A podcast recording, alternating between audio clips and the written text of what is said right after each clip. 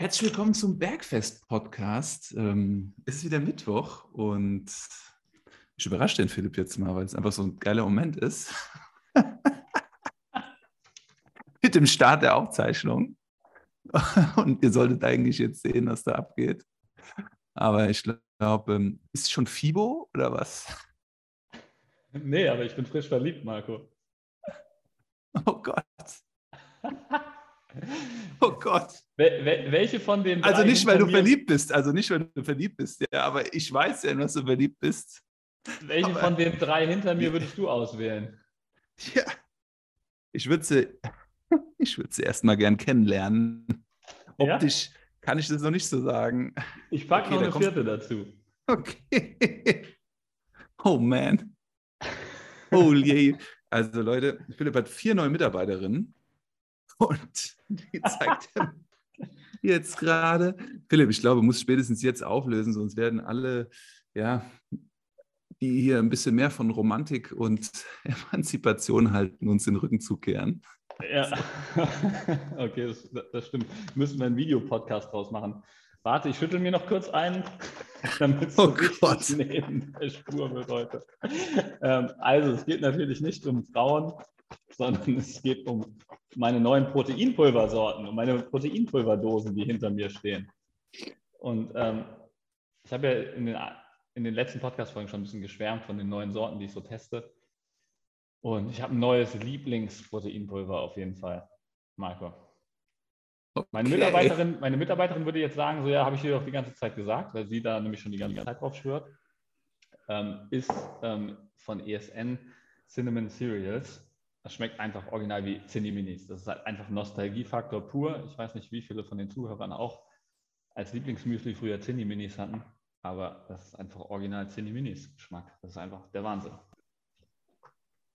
Ich hatte tatsächlich Good Loops ähm, und dann Kellogg's Smacks. Und dann bin ich relativ schnell auf Haferflocken umgestiegen. Cindy Minis, ja, aber Cindy Minis ab und zu mal, aber ja, addicted.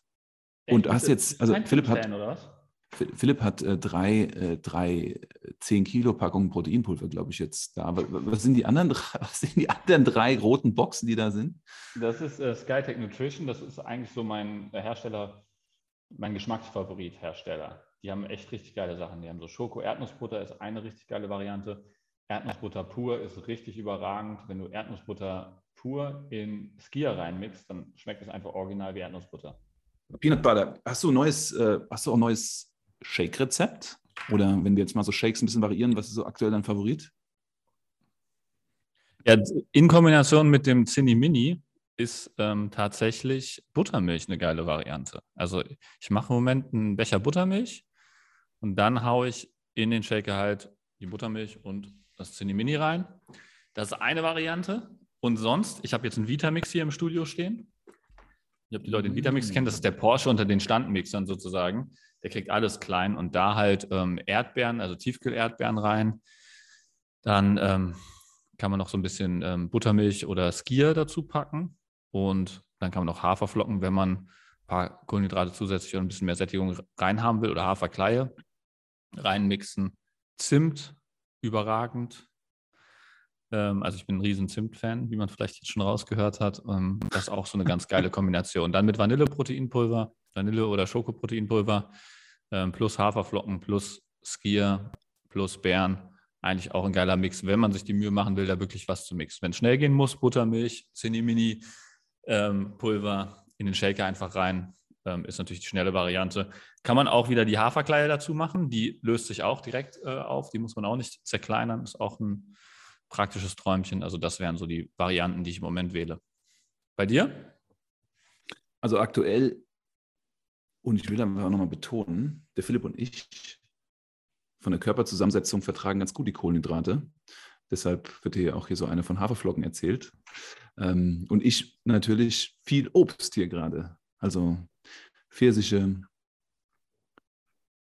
Aprikosen, äh, verschiedenste Formen von Melonen, die gelbe, die grüne, die Wassermelone, die Galia-Melone.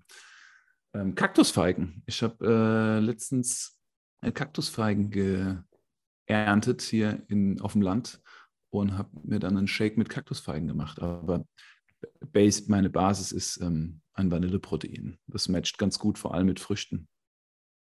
Wahnsinn. Wobei ich sagen muss zu deinem Kohlenhydrate-Spruch ähm, eben, wenn ich ähm, ein bisschen Körperfett reduziere, ähm, cutte ich auch die Kohlenhydrate größtenteils runter. Also nicht komplett raus, aber ähm, esse ich auf jeden Fall weniger Kohlenhydrate. Und ich bin jetzt auch nicht so ein krasser Kohlenhydrate-Bomber. Also ich muss nicht jede Mahlzeit jeden Tag irgendwie Kohlenhydrate ballern ohne Ende. Ich bin auch kein krasser Nudeljunkie. Ähm, wobei ich da auch gleich noch ein geiles Rezept raushauen kann. Ich bin jetzt stolzer Thermomix-Besitzer und da habe ich was richtig Geiles äh, entdeckt. Jetzt kann ich gleich auch noch zum Besten geben mhm. ähm, bezüglich Kohlenhydrate und Nudeln.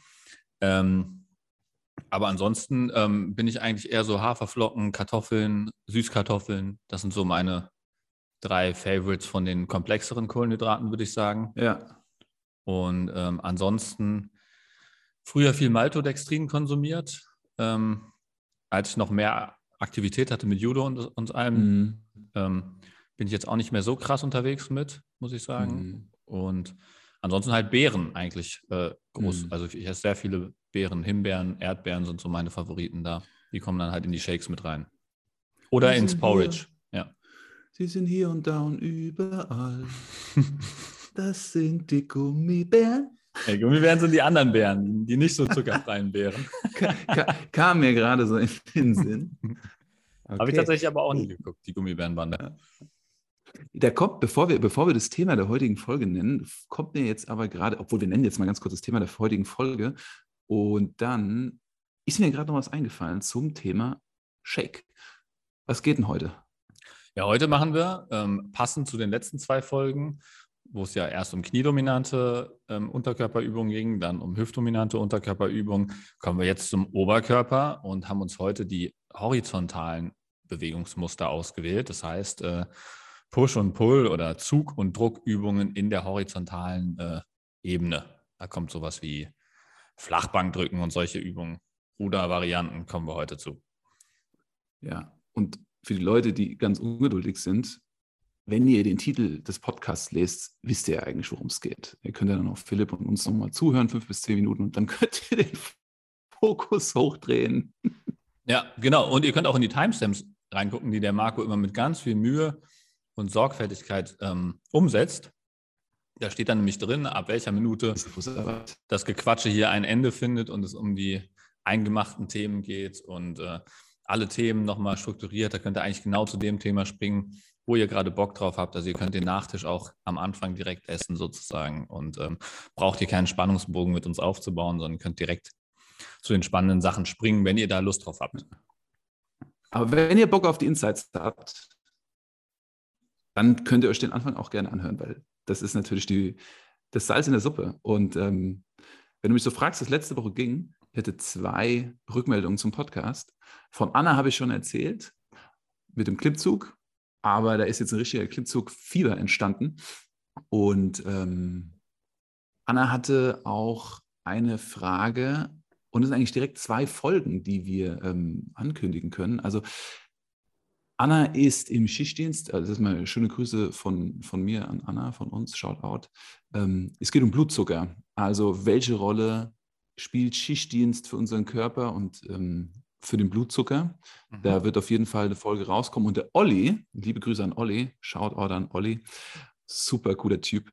Ähm, Olli hat uns gefragt, ob wir eine Folge auch machen können die das Thema Regeneration nochmal aufgreift. Und mit dem ähm, Shake haben wir eigentlich schon mal das Regenerationsthema schon voll angegriffen. Also Olli, sollst du das zuhören und alle anderen auch. Der Shake nach dem Training, Philipp, warum nimmst du den? Oder wa also warum nimmst du den Shake nach dem Training? Hat viele Gründe tatsächlich, aber einen, den ich ziemlich geil fand, den hast du, glaube ich, auch mal in der vorigen Podcast-Folge erwähnt, ist halt einfach diese schnelle Verfügbarkeit der Nährstoffe und dadurch einfach schneller den Regenerationsprozess in Gang setzen, also die Baustoffe schnellstmöglich in den Körper zu bekommen und somit halt einfach ähm, die ganzen Stunden, die man sich spart, die sonst normales Essen ähm, an Verzögerungen hat durch die langsame Aufnahme im Körper, halt diese Stunden kann man sich halt sparen und dann die Regeneration einfach, ich glaube, du hast es damals ähm, grob überschlagen, drei, vier Stunden früher einleiten. Und wenn ja. du jetzt ähm, 48 Stunden zum ähm, Ausruhen hast oder du machst vielleicht sogar eine Oberkörper-Unterkörper-Split, trainierst viermal die Woche und hast dann gar nicht zwischen allen äh, Trainingseinheiten wirklich 48 Stunden, sondern manchmal auch nur 24 Stunden, dann haben diese vier Stunden, die du dadurch sparst, halt schon einen riesen Einfluss. Ne? Ja, ist eine Menge. Menge ja. Holz. Und ich würde sagen, das ist der Primärfaktor, mit dem wir Regeneration am einfachsten und am besten beeinflussen können. Also abgesehen von Training, von Schlaf. Ein Shake nach dem Training ist ein sehr effizientes Tool, um schnell zu regenerieren. Ja, aber wenn du mich nach meinem Hauptgrund fragst tatsächlich, ne, ist es tatsächlich mhm. die Einfachheit und Schnelligkeit. Also weil ich habe das, ich trainiere häufig morgens ähm, vor meinem ersten Termin und wenn ich einen Ticken länger fürs Training brauche, dann wird es schon knapp mit dem 7 Uhr Termin und Duschen und so weiter. Und dann kann ich mhm. einfach, so ein Shake dauert halt wirklich 30 Sekunden maximal. Ist ja einfach nur Wasser rein, Pulver rein, ähm, einmal, dreimal geschüttelt und ähm, abgepumpt sozusagen. Das kriegst du wirklich äh, alles in Summe in fast 30 Sekunden hin. Das ist natürlich wesentlich schneller als jede andere Form des Essens. Und mhm. mache ich halt auch häufig, wenn ich einfach keine Zeit habe, was zu essen, dass ich dann halt einfach ähm, die Nährwerte halt trinke. Das finde ich halt super an so Shakes tatsächlich. Mhm. Mhm. Was ist dein Hauptgrund für den Shake? Selbiger. Regeneration. Ich esse auch gerne. Also ich mache meinen Shake auch gerne richtig, richtig juicy und, und, und ähm, lecker. Ähm, aber tatsächlich, äh, nach dem Training habe ich Hunger. Der Shake sättigt unglaublich gut. Ähm, er erholt mich und entspannt mich. Ich merke das einfach am nächsten Tag, bin fitter. Und das ist wirklich so der Hauptgrund, ganz einfach ausgesprochen. Und wie du jetzt auch schon wieder deinen Shake trinkst, ist es halt auch einfach ein schneller, cooler Snack, den man mit äh, bestimmten Zutaten einfach schön äh, modifizieren kann. Und mittlerweile, das ist, glaube ich, vielleicht der Punkt, den wir noch machen sollten, die Qualität von Proteinprodukten und Proteinpulvern ist mittlerweile so hochwertig. Also es gibt Biopräparate mit nur drei Inhaltsstoffen oder zwei Inhaltsstoffen. Es gibt ohne Ende mikrobiologische Tests auf Pilzen, Sporen.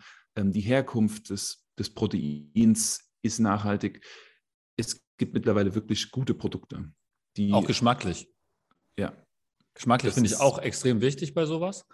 Und ähm, früher war es halt so, alles hat brutal nach Süßstoff geschmeckt und ähm, du hast wirklich gemerkt. Und heutzutage die Shakes schmecken besser als äh, Milchshakes im Eiskaffee.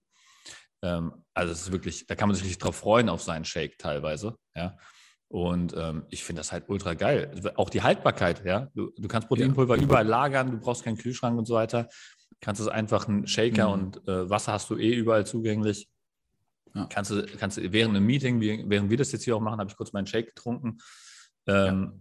Muss nicht schmatzen oder sowas, kann das in Telefonkonferenzen, wenn ich einen viel beschäftigten Arbeitstag habe und nicht zum Essen komme, kann ich das zwischen rein streuen, um den Blutzucker zu stabilisieren. Also es mhm. ist einfach die Einsatzmöglichkeit, glaube ich, ist einfach äh, wahnsinnig groß, ne? Ja, sehr, sehr. Ja. Und da will ich, ah, das muss ich noch kurz erzählen.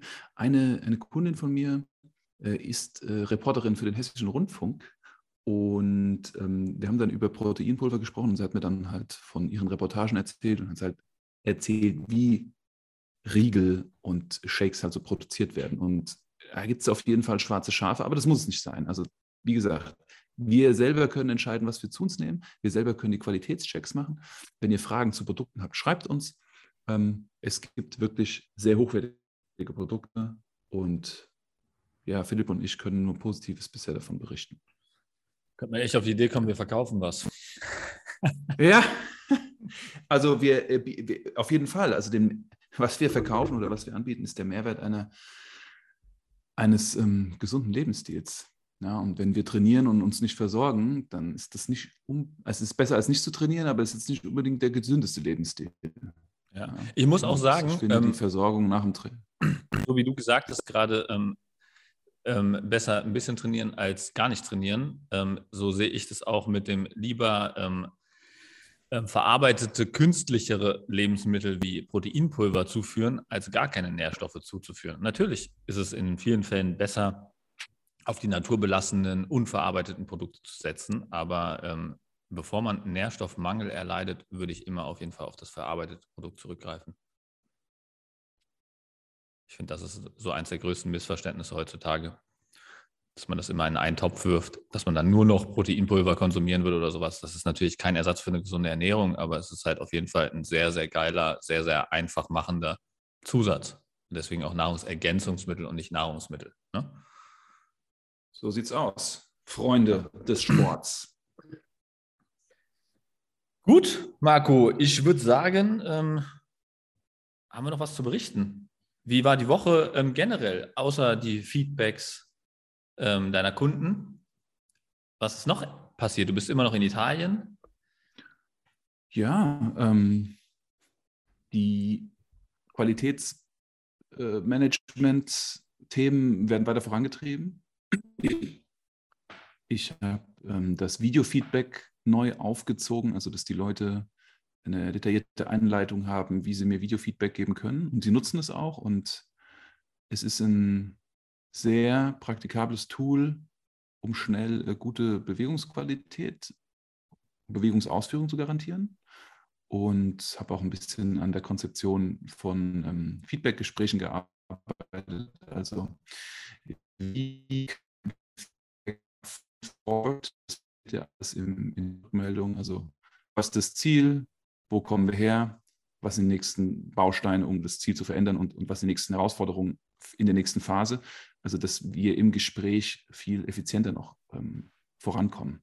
An den Sachen habe ich gearbeitet und ja, jetzt nächste Woche ähm, werde ich mit vielen Menschen dann sprechen und bin äh, gespannt, äh, wie, die, wie sich die, die Veränderungen dann auswirken. Also, das ist bei mir so passiert. Was ging bei dir? Ja, also kurze Rückfrage noch, ist, ähm, mit, mit Videofeedbacks meinst du, dass äh, die Kunden dir von ihren Übungen, von ihrer Übungsausführung ein Video machen und du kriegst das dann zugesendet, korrigierst das und gibst darauf Feedback sozusagen, ne? Ganz genau. Ja.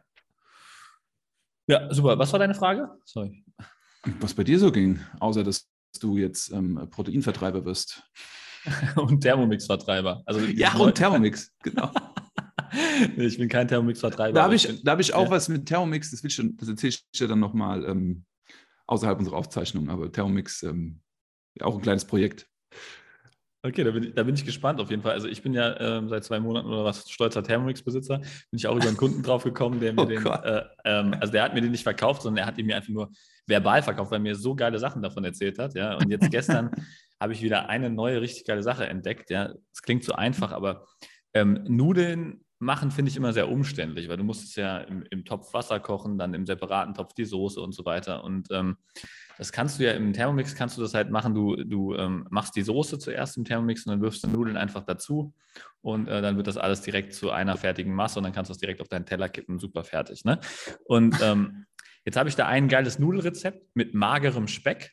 Ja, was mm. schon mal geil ist. Ähm, sind noch gehackte Tomaten drin und ein bisschen Gewürze und sowas alles. Das Gegenteil von dem, was ich gestern gekocht habe. Okay. okay kannst du ja gleich erzählen, was du gestern gekocht, gekocht hast, als Kontrastmittel sozusagen. Auf jeden Fall ähm, habe ich mageren Speck ähm, in der Tomatensauce. Ne? Und dann kommen da rote Linsennudeln rein. Ja? Finde ich äh, in Kombination mit Soßen extrem geil. Also ist mir bewusst, dass sie nicht so schmecken wie Originalnudeln, aber ähm, finde ich, geht richtig gut mit, mit der entsprechenden Soße. Und ja. jetzt kommt der absolute, das absolute Highlight, was ich entdeckt habe. Du kannst da einfach am Ende noch Harzer Käse reinbröseln Boah. und der schmilzt dann einfach und du kriegst so eine richtig geile, cremige Soße. Wem das zu streng schmeckt, der nimmt den milden, diesen weißrandigen Harzer Käse und du hast dann einfach noch mal eine zusätzliche Proteinbombe. Also du hast Proteine vom mageren Speck, der ja irgendwie 28 bis 30 Gramm äh, Protein pro 100 hat.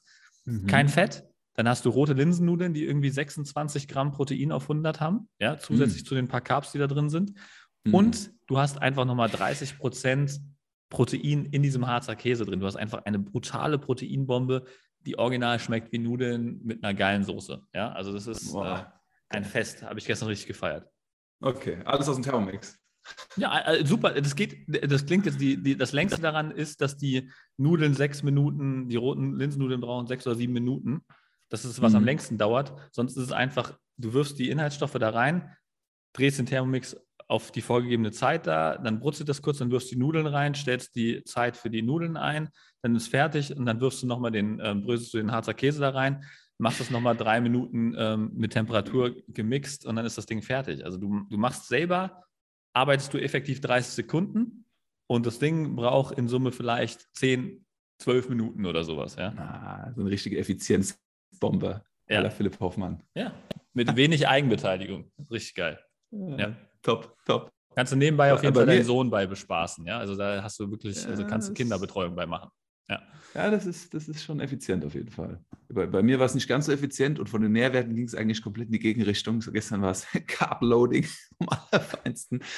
Also ich habe äh, auch gekocht und ich habe ziemlich genau das Gegenteil von dir gemacht. Und zwar habe ich ähm, mir beim Metzger so ein Guanciale-Stück geholt. Guanciale ist so Wangenspeckfleisch. Ich habe eine Carbonara gemacht. So, das war alles eigentlich weiß, bisschen rot, also kaum Protein, ne, eher Fett. So, dann habe ich Knoblauch in die Pfanne geworfen. Ähm, dann habe ich das Eiweiß vom Eigelb getrennt, denn in die Carbonara kommt natürlich kein Eiweiß, es kommt nur Eigelb. Also nochmal weniger Eiweiß und wieder mehr Fett. Dann äh, habe ich den Parmesan gerieben. Aber Parmesan, wissen wir, Käse, wunderlecker, 36 Monate gereift.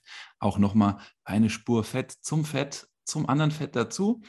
Und jetzt aber, Philipp, er ist stolz auf mich, habe ich die Ein Eiernudeln geholt. Also mit etwas mehr Protein. Also keine kompletten Weiznudeln, sondern mit Ei noch mit dabei. Und frische Nudeln, das ist bei mir gestern abgegangen und es war ein richtiges Fest. Also das war Fett, Fett und Kohlenhydrate. Also Freunde, das ist das Gegenstück zum Thermomix. Ich war voll in die Küche eingebunden und ähm, habe nebenbei Musik gehört. Hat aber auch kein Kind, ähm, hat auch keine, habe auch keine Aufsichtspflicht gehabt sozusagen, ja, meinem Kind gegenüber. War ein bisschen anders. Aber ja, das sind die zwei, das sind die zwei Wege, die es gibt, Pasta zuzubereiten. Sagen wir es mal so, ja. Geiler Kontrast auf jeden Fall. Ja, ja. Boah, jetzt sind wir aber abgedriftet hier. Ja. Wir machen heute eigentlich, heute, heute machen wir eigentlich schon eine Koch, Koch, Kochsendung und ähm, eine Protein-Rezeptfolge. könnt, jetzt, könnt, jetzt eigentlich, könnt jetzt eigentlich abschalten, Leute, ist alles gesagt, alles, alles erledigt. Reicht für für die. Woche, reicht für die Woche. Reicht. Wir machen Schluss, Philipp, war schön. Schöne Woche dir. Ah, nee. nee, ansonsten ähm, geil. Da haben wir, haben wir auch so ein bisschen, ähm, was die Woche so abging. Äh, ja, da will ich jetzt nicht noch in die Tiefe gehen. Ähm, habe natürlich noch viele andere Sachen die Woche erlebt. Ähm, aber ansonsten würde ich sagen, starten wir mal mit dem eigentlichen Thema, den horizontalen Bewegungsmustern im Oberkörper. Marco, was sind, wenn ich jetzt Also Oberkörper. horizontal. Was wolltest du sagen? Hm? Ja.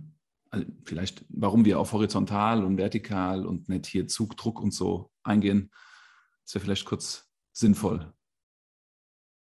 Ja gut, also ich meine, wir machen ja Zug und Druck halt nur in der horizontalen Ebene heute, richtig? Richtig. Und warum nennen wir es so? Warum sagen wir nicht Zug- und Druckübung? Also, Ach so, ja, weil es einen, einen Unterschied gibt natürlich zwischen, ähm, also die Muskeln, die beteiligt sind, sind anders, wenn man vertikal drückt, also sozusagen ähm, zum Beispiel über Kopf drückt, äh, sind andere Muskeln äh, beteiligt, als wenn man horizontal drückt. Genauso sind es andere Funktionsmuster, andere Bewegungsmuster, die eine gewisse re funktionelle Relevanz haben und äh, gewisse Alltagsthemen auch lösen können. Deswegen ähm, macht es da Sinn, in diese Bewegungsmuster zu unterteilen und ähm, dann kann man den Trainingsplan auch wunderbar strukturieren, weil man dann weiß, ah, okay, ich muss ein vertikales Bewegungsmuster in den Trainingsplan integrieren, ein horizontales Bewegungsmuster jeweils äh, von Druck und Zug, also einmal horizontal drücken, einmal horizontal ziehen, einmal vertikal drücken, einmal vertikal ziehen und dann habe ich schon mal so den gesamten Körper oder beziehungsweise den gesamten Oberkörper ein bisschen bespaßt. So kann man das sehr schön strukturieren. Hast du da Yes, noch was ja. zu ergänzen, Marco? voll, vollkommen richtig. Also, das, das, das theoretische Konzept dahinter, glaube ich, nochmal wichtig so für alle Zuhörer, weil man es doch selten hört. Man hört, hey, ich mache Zugübung, hey, ich mache Druckübung, aber dass wir da unterscheiden können, okay, wir, wir drücken ähm, horizontal oder wir drücken vertikal und das macht schon Sinn. Ja. Mhm. Wir haben uns auch gedacht, dass wir das zusammenwürfeln, weil es in unserer Ausbildung, aber auch so in unserem Trainingsalltag und auch der Arbeit mit unserer Kundschaft absolut sinnig ist, diese zwei zusammenzustecken, weil das eine das andere bedingt. Also ein guter Zug ist die Voraussetzung für einen guten Druck. Horizontal. Ja, sind Gegenspieler sozusagen größtenteils zumindest. Können wir vielleicht auch gleich nochmal auf die Unterschiede eingehen, ähm, was da eine Relevanz hat, weil viele ähm, ja sagen so, ja, okay, wenn ich ähm, viel Bankdrücken zum Beispiel mache, dann muss ich auch äh, viel rudern, weil das genau die Gegenbewegung ist. Das ist nicht hundertprozentig richtig. Welche Rudervarianten da genau die Gegenbewegung sind, das können wir gleich auch nochmal im Detail besprechen an der ersten Übung. Und ähm, da werden wir heute drauf eingehen. Stark. Starten, ja. starten wir mit einem, mit einem starken Rücken oder starten wir mit einer starken Brust? Ähm, ja, da können wir ja wieder auf unsere Lieblingspunkte Ästhetik und ähm, Schmerzreduktion, Funktionalität gehen. Wenn es, obwohl ich würde eigentlich sagen, ein schöner Rücken kann auch entzücken, das kann auch ästhetische Gründe haben. Ich hätte jetzt nämlich den Rücken tatsächlich fast mehr auf der funktionellen Ebene gesehen und die Brust äh, mehr auf der ästhetischen Ebene. Aber ein schöner Rücken hat natürlich auch was Ästhetisches. Deswegen sage ich zwei Pluspunkte für den Rücken. Wir starten mit Rücken, oder? Ja, würde ich auch sagen. 100 Pro. Was sind deine, deine Übungen, die du als erstes oder am häufigsten ähm, in Trainingspläne integrierst, die dieses Bewegungsmuster horizontales Ziehen äh, befriedigt? Ähm, ich nenne das immer für die Menschen, die das noch nie gemacht haben und vor der ersten Wiederholung stehen, sage ich, stell dir vor, du ziehst dir eine Halskette an oder du ziehst dir besonders ähm, extrovertiert eine Sonnenbrille an.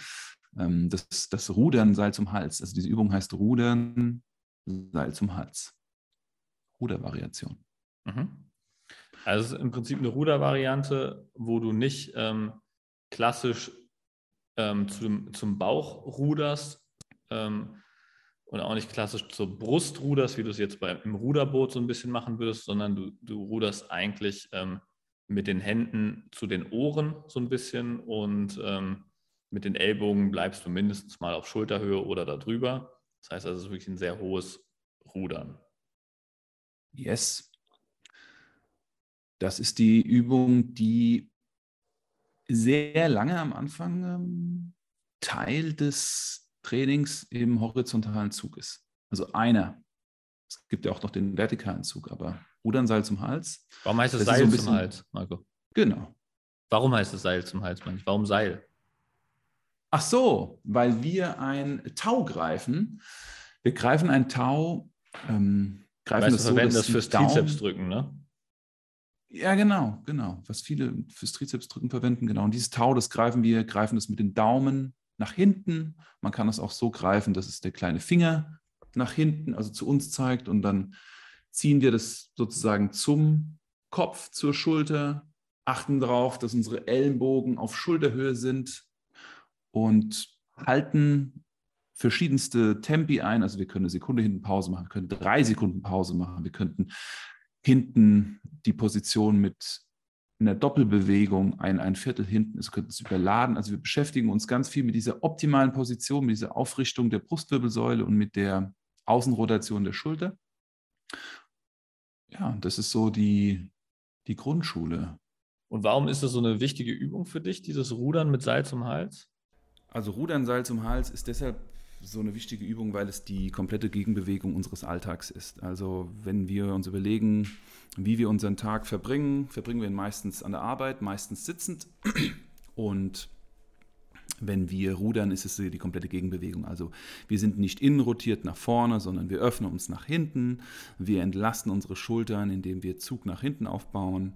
Wir richten unsere Brustwirbelsäule auf, anstatt sie äh, rund zu machen. Also es gibt eine Menge Benefits davon. Und vielleicht sollten wir jetzt mal anatomisch auch gucken. Also oberer Rücken, horizontaler Zug, das ist alles so, was ab dem ersten Halswirbel nach unten in den fünften Lendenwirbel geht. Und wenn wir dort einfach gesund aufgestellt sind, haben wir maximal nachhaltigen Erfolg. Der Rücken, wenn der stark ist, hat er einen sehr starken Einfluss auf den gesamten Körper. Und je stärker unser Rücken ist, desto größer und nachhaltiger ist unser Fortschritt in allen anderen Übungen. Wir haben eine optimale Haltung. Das führt dazu, dass wir eine geringe Verletzungsanfälligkeit haben.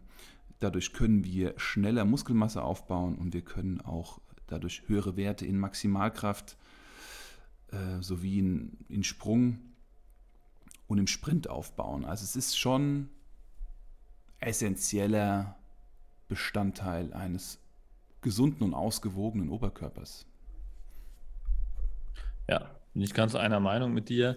Was ich auch sehr interessant finde an der Übung, weil viele ja denken, dass zum klassischen Bankdrücken oder drückenden horizontalen Übungen die Gegenbewegung dieses Rudern zum Bauch ist.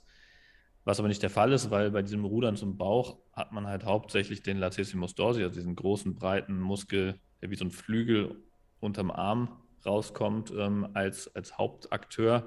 Und ähm, der ist ein Innenrotator. Das heißt, sowohl das Bankdrücken oder die Brustübungen als auch dieses Lat-Training sind beides Innenrotationen, die nicht zu einer Aufrichtung führen, sondern eher zu dieser Buckelhaltung führen. Und ähm, genau dieses Rudern mit Seil zum Hals ist halt genau die Gegenbewegung dazu, weil es eine außenrotierende Bewegung ist, die halt wirklich die, den Oberarm nach außen dreht und dich aufrichtet, während die anderen Rudervarianten halt eher den Lat fokussieren, der halt eher so eine ähm, innenrotierende Funktion hat. Sehr richtig. Das wissen viele nicht und trainieren ohne Ende Rücken und rotieren nach innen und fragen. Aber den falschen Teil. Ja, ja, ja. und fragen sich, warum sie auch nicht stärker werden im Druck. Also, wie du schon gesagt hast, die, die Stabilitätskomponente und die Ästhetikkomponente spielen eine große Rolle. Mhm. Ja. Ist, auch, ist auch ein Riesenpunkt, Riesenpunkt in der Impingement-Prävention ähm, oder auch Reha. Also, dass man sozusagen Impingement-Syndrom kennt, glaube ich, jeder. Also einfach ähm, eine Schulterenge sozusagen, die zu Schmerzen und Entzündungen verschiedener Sehnen führt. Und ähm, dem kann man vorbeugen oder da kann man entgegenwirken, wenn man ähm, genau diese Übung macht und den oberen Rücken stärkt, also sowohl diese außen rotierenden Anteile als auch die Schulterblatt nach hinten zusammenziehenden Anteile, weil die genau ähm, die Gegenbewegung sind und dann diesen Freiraum wieder vergrößern, den die Sehne da hat und dann wieder ein reibungsfreies ähm, Gleiten dieser Sehne in dieser Engstelle ermöglichen. Wenn wir diese sozusagen Grundschule oder Grundübung gemeistert haben und die gut absolvieren können, Philipp, siehst du dann noch weiteren Potenzial an der Außenrotation oder was wäre da die nächste Progression oder wie gehst du da so vor? Ja, also gibt es tatsächlich, ähm, habe ich verschiedene Progressionsstufen, die ich ähm, verwende und die ich mit jedem Kunden versuche dann zu erarbeiten, wenn da ähm, Auffälligkeiten bestehen. Und ähm, da wäre so meine erste ähm, Übung die Kurzhantel-Außenrotation. Also man sitzt im Prinzip auf einer Bank und legt, ähm, nimmt in eine Hantel eine Kurzhantel, legt dann den Ellbogen auf ein Knie, was man auf der Bank aufstellt. Also man stellt einen Fuß auf die Bank auf, sodass das Knie halt so im Prinzip dann auf Schulterhöhe sich befindet dann legt man seinen Ellbogen da drauf und dann rotiert man die Hantel einmal komplett nach unten und dann wieder komplett nach oben gegen das Gewicht dieser Hantel. Das heißt sozusagen die Kurzhantel-Außenrotation.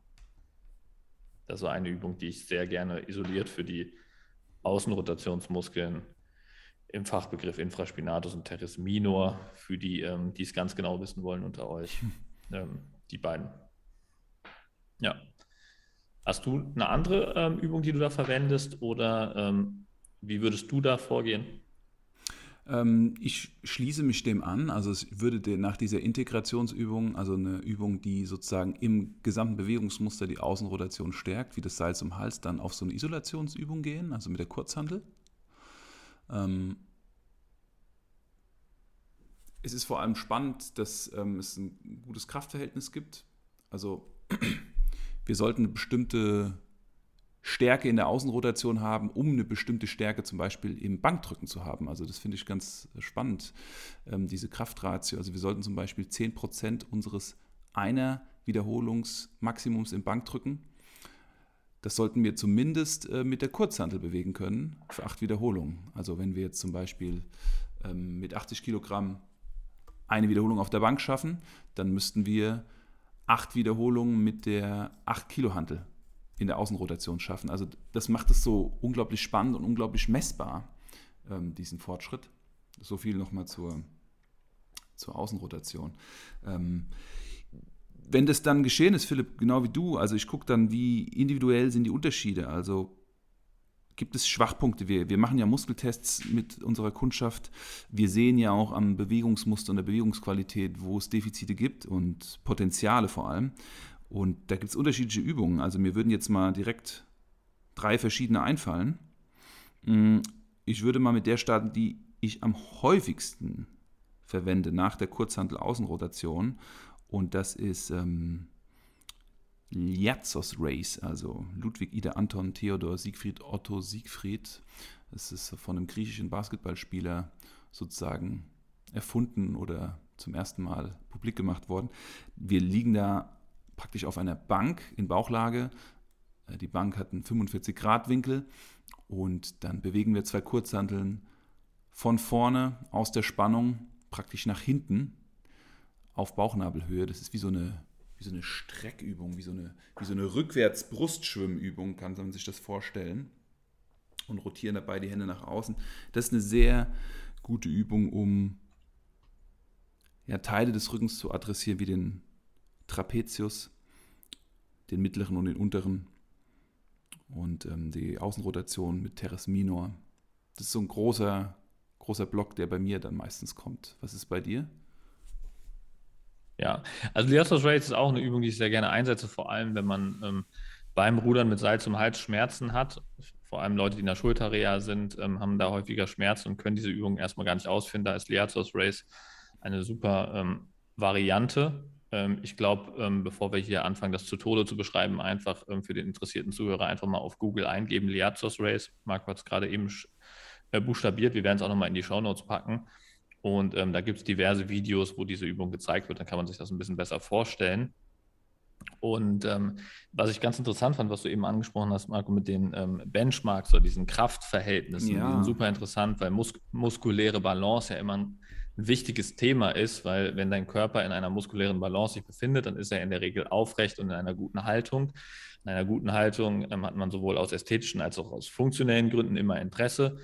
Ist sowohl zur Reha als auch zur Prävention super wichtig, dass man verletzungsfrei bleibt und langfristig seine Fortschritte machen kann.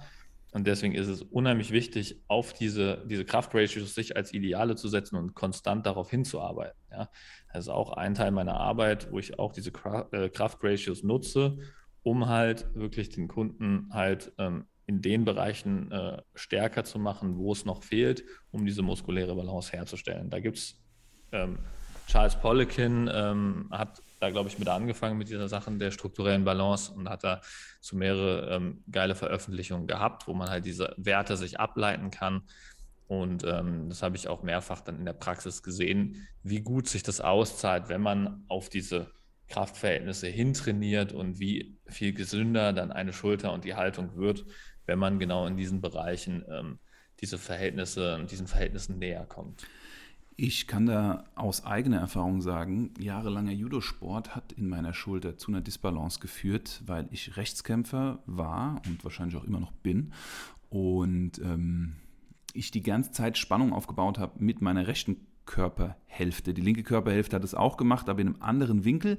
Und ich hatte immer Probleme im Bankdrücken in der linken Schulter.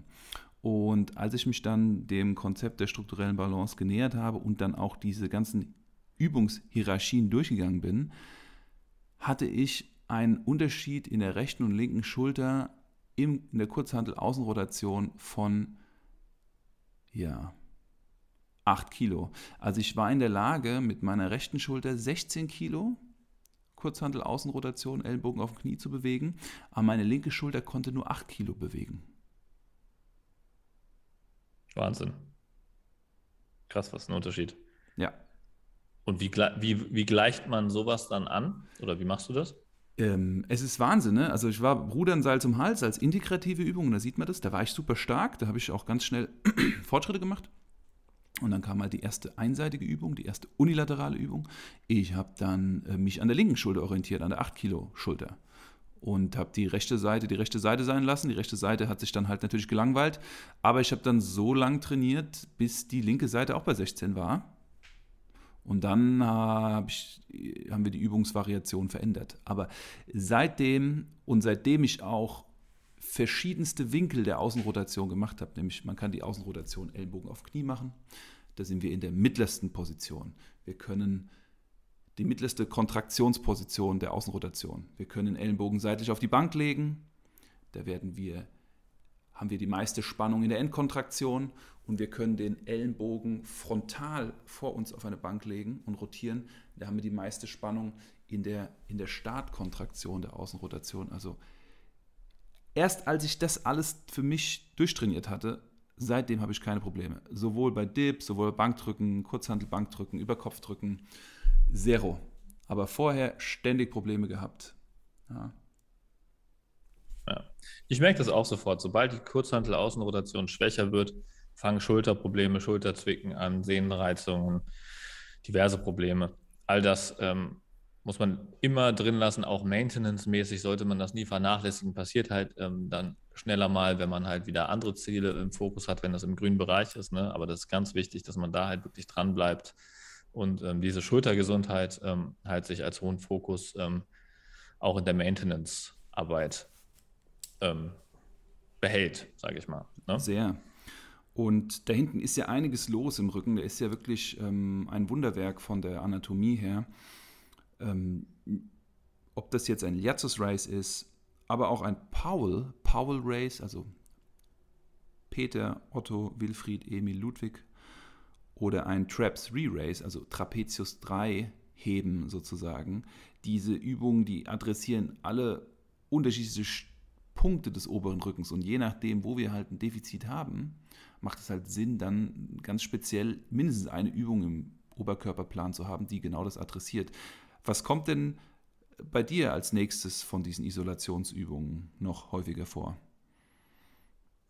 Ja, dann, also wenn diese Kurzhandel-Außenrotation ähm, auf Vordermann gebracht ist und man dann eine gute Grundkraft entwickelt hat, dann ähm, versuche ich als nächstes ähm, die Powell Race oder ähm, das vorgebeugte Seitheben äh, zu integrieren. Also auch hier beides wieder am besten auf Google eingeben oder auf YouTube eingeben, um sich ein Video dazu anzuschauen. Mhm. Dann ist es einfach äh, einfacher, als das hier in Worten zu erklären. Ähm, da gibt es auch ähm, Kraftverhältnisse für, die dann ähm, das Ziel sind. Ja. Wenn ich da weiterkomme, also man kann sich das wie so ein Schulsystem vorstellen. Ähm, Wolfgang Unsold hat das auch super gut erklärt in seinen Seminaren, ähm, dass man sich das halt wie eine erste Klasse, zweite Klasse, dritte Klasse, vierte Klasse vorstellt. Und dann nach den Übungen, wenn man da die Kraftstandards erreicht hat, dann kommt die Trap Treeways, also diese Trapezius 3, der untere Trapez. Also Trapez ist dieser Muskel, der auf deinem oberen Rücken oben markant rauskommt, wenn man die Schulterblätter zusammenzieht. Und der unterste Teil davon, der zieht normalerweise die Schulterblätter nach unten, bringt ihn in eine stabile Position. Das ist meistens auch der schwächste Teil, der am häufigsten verspannt bei Übungen wie Klimmzügen und so weiter. Und den gezielt zu trainieren, dafür muss der obere Rücken eigentlich schon generell sehr stark sein, damit man das überhaupt stabilisiert bekommt. Und ähm, das kommt dann sozusagen in Klasse 4 ähm, dran und da gibt es dann auch wieder Standards für. Ja. Und das ist deshalb so wichtig und ich finde, da können wir auch schon mal den Wink auf die Druckübungen machen, die horizontalen Drückübungen, also wie Bankdrücken zum Beispiel.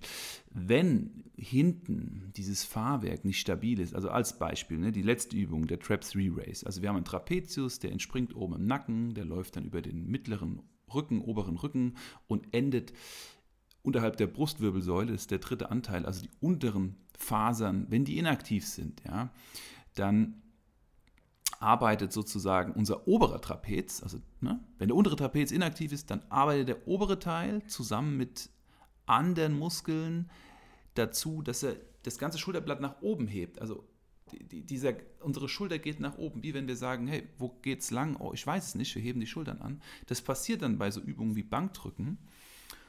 Und das ist der Grund, warum ähm, über 80 Prozent der Menschen, die im Fitnessstudio Bankdrücken machen, sich nach dem Bankdrücken an die Schulter greifen. Oder das ist der Grund, warum die meisten Leute Tennisellenbögen oder Golferellenbogen haben. Ja? Ellenbögen, Ellenbogen. Ähm, weil die, die Anteile des Rückens, die zu schwach sind, meistens dann auch zu schwach bleiben und weil wir das trainieren, was sowieso schon stark ist. Ja. ja. Ich glaube, diese ganzen Punkte haben wir auch schon mal in der Folge Schulterschmerzen äh, sehr, sehr, detailliert behandelt. Ne? Yes. Ne? Und ähm, das sind auf jeden Fall wichtige Aspekte, die man sehr gut nutzen kann. Hast du denn, ähm, wenn man jetzt ein bisschen weggeht von diesen isolierten Schulterübungen, von der muskulären Balance generell, hast du noch andere ähm, Übungen, die du im horizontalen Zug ähm, sehr häufig ähm, in Trainingspläne einbaust oder die du als sehr wichtig für den Trainingsplan empfindest? Das sind die großen, wirklich. Kurt, äh, Rudernseil zum Hals, bestimmt in fünf bis sechs Variationen. Die Außenrotation mit der Kurzhantel in vier Variationen oder fünf. Ähm, und dann Powell Race, letztes Race, Strap C Race. Ähm, selten, wenn es erwünscht ist und die Zeit und das Investment von Seiten der Trainierenden da ist, dann gibt es Kabelzüge oder Kurzhantel, Seitheb-Variationen, also vorgebeugtes äh, Seitheben mit der Kurzhantel, vorgebeugte Kabelzüge. In so einer C-Serie, also in der dritten Serie eines Trainingsplans, die ja, kommt sehr selten vor. Mhm, mhm. Was ich tatsächlich noch ganz gerne verwende, ist ähm, so Sachen wie Rudern am TRX ähm, und Rudern an Ringen mhm. oder auch an einer Stange, je nachdem, was man zur Verfügung hat. Vor allem, ähm, wenn man im Urlaub trainiert oder wenn man äh, zu Hause trainieren will, ähm, nicht im Fitnessstudio trainieren möchte, dann sind das auch auf jeden Fall sehr gute Varianten, um ein horizontales äh, Zugmuster mit reinzubekommen. Damit kann man auch das Rudern mit Seil zum Hals sehr gut abbilden, indem man zu den Ohren hinrudert oder ähm, Ellbogen auf Schulterhöhe rudert. Ja, und ähm, man kann genauso natürlich auch ein Rudern zum Bauch abbilden, indem man die Ellbogen eher eng am Körper führt. Diese Rudervarianten kann man auch sehr gut mit einem, ähm, Schlingentrainer, also einem bekannten im Namen TRX, glaube ich, hauptsächlich abbilden.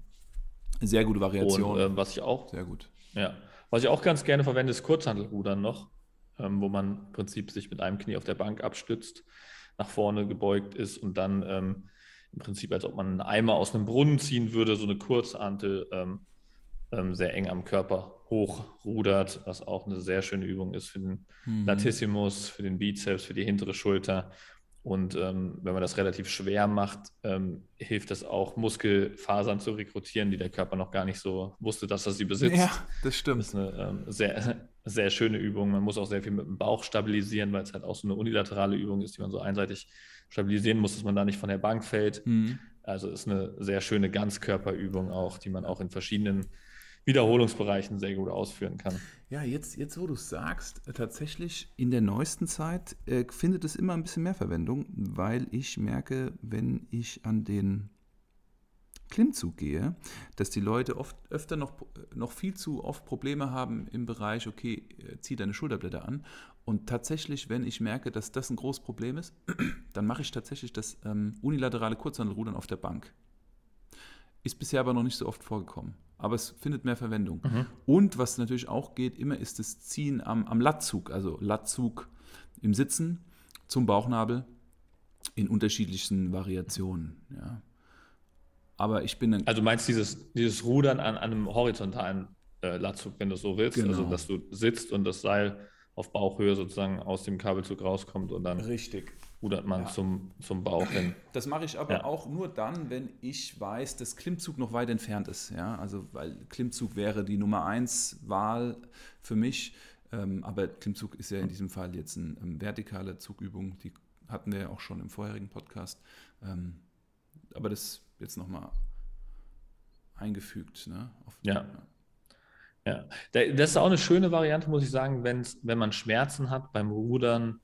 Ähm, oberhalb von den Schultern, also bei diesem Ruder mit Seil zum Hals, wenn das nicht geht, weil man in der Schulterreha ist oder generell eine Entzündung der Schulter hat, mhm. dann ist es auch möglich, ähm, Rudern zum Bauch zu machen und dabei den ähm, oberen Rücken sehr stark zu rekrutieren, wenn man sich darauf fokussiert und ähm, dann zum Beispiel so ein, ein Viertel hinten, ja, also dass man den, den ähm, Teil, wo man hinten wirklich ganz nah mit dem Griff am Bauch ist, beziehungsweise die Schulterblätter schon zusammengezogen hat, diesen Teil überlädt, indem man da ähm, nochmal ein Viertel ähm, zusätzliche Wiederholungen macht. Also man zieht einmal komplett nach hinten, dann geht man wieder ein Viertel nach vorne, kommt wieder direkt nach hinten und geht dann wieder ganz nach vorne. Wenn man das macht, ähm, dann überlädt man sozusagen diesen hinteren Teil und kann damit auch einen sehr guten Fokus auf den Schulterblattbereich bekommen, also auf diese schulterstabilisierende äh, Region, ohne ähm, Überkopf oder, oder also oben zum, zum Hals rudern zu müssen, ne, wenn das schmerzbedingt nicht, nicht möglich ist.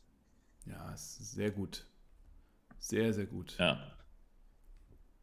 Hatte ich zum Beispiel einen Kunden, der hatte ähm, sich an der Schulter verletzt bei einem Unfall, ähm, Supraspinatus-Szene angerissen und Labrum ähm, ziemlich großflächig abgerissen.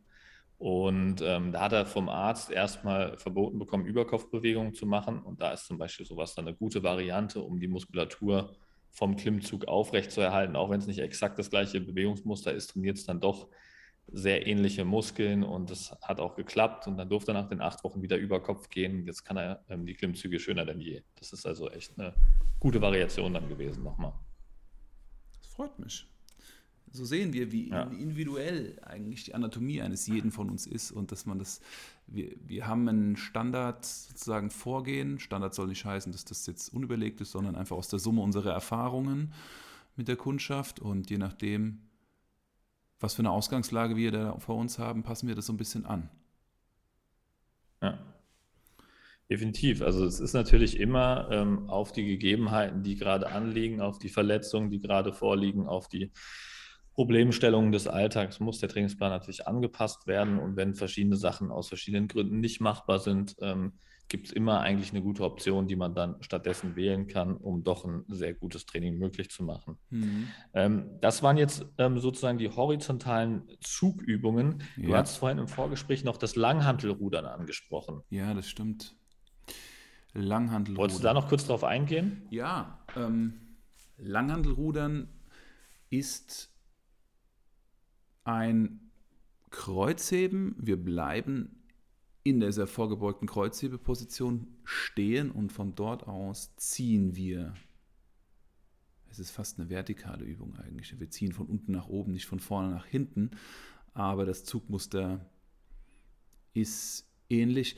Ich finde, dass diese Übung eine gute Übung ist, weil sie eine hohe Alltagsrelevanz auch mit sich bringt. Ja, also wer ein gutes Kreuz heben kann, ist auf jeden Fall fit für den Alltag. Wer dann noch aus einer vorgebeugten Position Dinge anheben kann und dabei den Rücken stabilisieren kann, ist noch fitter für den Alltag. Also extremstes Beispiel Krankenschwestern, die ähm, Patientinnen und Patienten wenden und im Bett hin und her schieben, in der Pflege arbeitende Personen. Hier ist vorgebeugtes Langhandelrudern wirklich eine gute Übung mit einem guten Transfer zum Alltag. Ähm, findet bei ja. mir eher im Bodybuilding-Aspekt eine Verwendung. Nicht unbedingt als Hauptübung, aber als Ergänzungsübung, um viel Volumen nochmal in den Rücken zu bringen. Trainingsvolumen. Also, also erstmal, um, um jetzt nochmal vertikal, horizontal da abzugrenzen. Also ob das eine vertikale oder eine horizontale Übung ist, hängt halt hauptsächlich halt von deinem, von deinem Oberkörperwinkel ab, ne? wie weit du dich nach vorne lehnst. Je weiter du dich nach vorne lehnst, desto horizontaler wird natürlich diese, dieses Bewegungsmuster, weil desto horizontaler ziehst du ja im Verhältnis zu deinem Oberkörper dann ja. wieder. Ne? Und äh, wenn du halt aufrechter bleibst, weil du dich nicht so weit nach vorne lehnen kannst, ähm, entweder aus Mobilitäts- oder aus Stabilitätsgründen, ähm, dann wird das natürlich ein immer vertikaleres, aufrechteres Rudern. Und ähm, ist natürlich eine sehr fortgeschrittene Übung, würde ich jetzt den wenigsten Anf Anfängern ähm, ähm, empfehlen, weil man halt wirklich ein sehr gutes Gefühl und eine sehr gute statische Kraft im unteren Rücken braucht, um das zu stabilisieren. Und ähm, wenn man da kurz unkonzentriert ist und nicht die untere ähm, Rückenkraft dafür hat, dann kann man sich da auch schnell mal einen Hexenschuss oder was Schlimmeres zuziehen.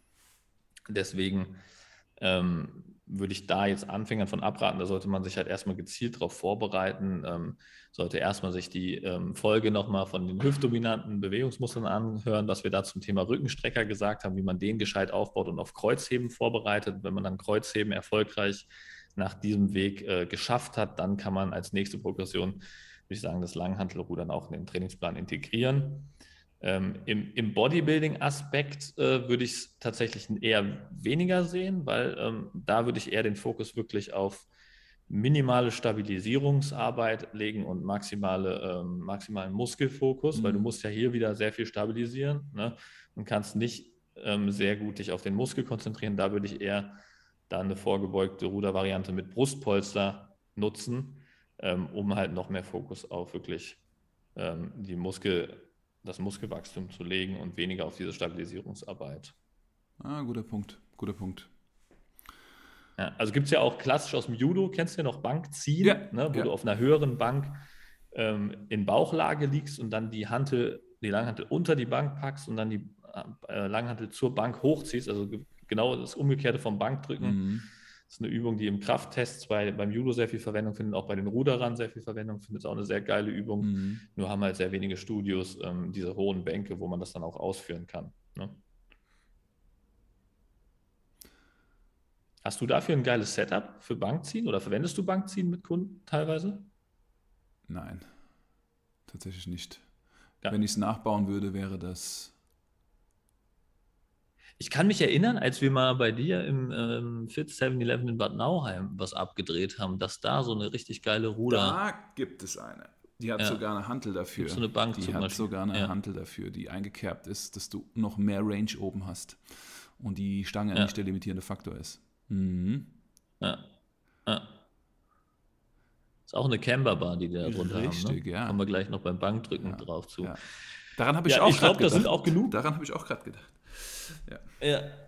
Ich, ich glaube, da sind auch genug ähm, ziehende ähm, horizontale Bewegungsmuster. Könnte man fast eine eigene Podcast-Folge ähm, mhm. hier abschließen und ähm, die drückenden Bewegungsmuster ähm, in der nächsten Folge machen, oder? Ähm, ja, komm, lass, lass das machen. Dann lass mich aber noch einen Punkt machen, den ich machen würde. Mhm. Und zwar der Klimmzug. So viele Trainierende machen Klimmzüge mit Bändern oder Klimmzug-Unterstützungsmaschine. Und das, was wir, Philipp und ich hier gerade besprochen haben, das Rudernseil zum Hals, die Außenrotation, das ist einer der limitierendsten Faktoren für den Klimmzug. Der andere Faktor wäre der Armbeug, also der Bizeps. Also diese zwei sind es, wenn wir keinen Klimmzug schaffen. Meistens. Und in dem Fall, in dem wir uns mit dem horizontalen Zug beschäftigen, werden wir automatisch den Klimmzug verbessern oder ihn dann auch irgendwann schaffen. Also das will ich nochmal betonen. Ja. Dazu, wenn man den Klimmzug lernen will, nochmal die Folge Klimmzug anhören. Da erklären wir das nochmal ganz genau, Schritt für Schritt, wie man den ersten Klimmzug erreicht. Und ähm, ich habe auch mal ein paar YouTube-Videos zu dem Thema gemacht, wo ich das auch nochmal vorführe als Übungen, welche Übungen da relevant sind. Das könnt ihr euch auch gerne nochmal anschauen. Da ähm, solltet ihr auf jeden Fall gut aufgestellt sein. Und wenn das nicht ausreichen sollte und ihr sagt, wir kommen trotzdem mit diesen ganzen Anleitungen nicht zum ersten Klimmzug, gerne nochmal Fragen stellen und dann ähm, machen wir nochmal eine Folge genau basierend auf diesen Fragen, so eine Art Klimmzug QA, dass jeder von euch in der Lage ist, seinen ersten Klimmzug zu meistern und dann darauf aufzubauen. Sehr, sehr gerne. Da freuen wir uns auf euch. Gut, Marco. Philipp.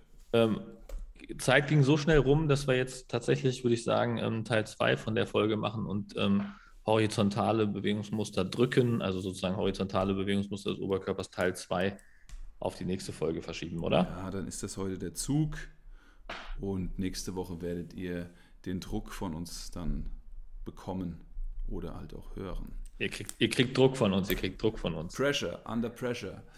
Fresh. Also ja. richtig, richtig äh, sympathisch und ja auch wichtig. Also der Rücken, der Rücken macht's. Der Rücken macht's. Es gibt keinen, der einen zu starken Rücken hat, glaube ich. Ja. Definitiv. Ja. Philipp. Also in dem Sinne, nochmal, Marco, ähm, kurze, kurze Zusammenfassung vielleicht nochmal zum Abschluss, dass wir nicht wieder eine Ermahnung kriegen von den treuen Hörern, ähm, dass wir das vergessen haben. Kurze Summary. Was haben wir heute be besprochen? Heute? Neben Thermomix-Rezepten und, und ähm, Genuss-Kochrezepten. Ja, also tatsächlich ging es heute primär um den Rücken. Also wir haben horizontale Zugbewegungen uns angeschaut und haben hierarchisch sozusagen von den Übungen mit dem meisten Potenzial und dem größten Transfer auf alle anderen Übungen gestartet. Das war das äh, Rudern sitzend, Seil zum Hals in unterschiedlichsten Variationen. Danach ähm, sind wir zur Isolation rübergegangen. Also was für Isolationsübungen helfen uns noch? Da hatten wir die Kurzhandel-Außenrotation. Wir hatten einen Traps 3 Race, wir hatten den Liatzos Race oder den Powell Race. Und ähm, Philipp hat noch Alternativen äh, angesprochen, die mit den Ringen oder mit dem Schlingentrainer oder mit der Stange, also im Outdoor-Training, im Calisthenics sozusagen auch helfen, hier praktisch stärker zu werden. Das war so unser großer Fahrplan heute. Ja, ja. Ich, ich, muss sagen, ich sage immer Trap 3 heben, weil ähm, ich finde ich find nämlich Trap 3 ist so schwer auszusprechen. Dieses THR für einen äh, nicht Native Speaker wie mich ist, ist ja unheimlich schwer. Deswegen sage ich immer Trap 3 heben oder Trap 3 heben. Machen wir mal die richtig deutsche Variante statt Trap Free Race. Ja. Trap 3 heben. Ja. Es ist, es ist auch wirklich oft führt, führen ja die englischen Begriffe zu einer starken Verwirrung. Ich habe für mich entschlossen, dabei zu bleiben, weil man diese Begriffe auch am ehesten dann im Internet auch findet, wenn man noch Fragen dazu hat. Ja. Und ähm, wenn wir Ja. sie ins Deutsche übersetzen, wird es da schon weniger äh, Medien geben im Ja. Netz. Das ist so der Primärgrund. Definitiv. Unteres Trapez heben. Jawohl. Ja. Das Ding unter den Schulterblättern. Yes. In, in diesem Sinne, ma machen wir Schluss für heute. Und ähm, ich wünsche euch allen eine überragende Woche und ähm, wir hören uns nächsten Mittwoch mit dem zweiten Teil der horizontalen Bewegungsmuster des Oberkörpers. So sieht's aus, liebe Leute. Schöne Grüße von uns. Philipp, schöne Grüße nach Darmstadt. Ja, schöne Grüße nach Italien. Mach's Macht's gut. gut. Ciao. ciao. ciao.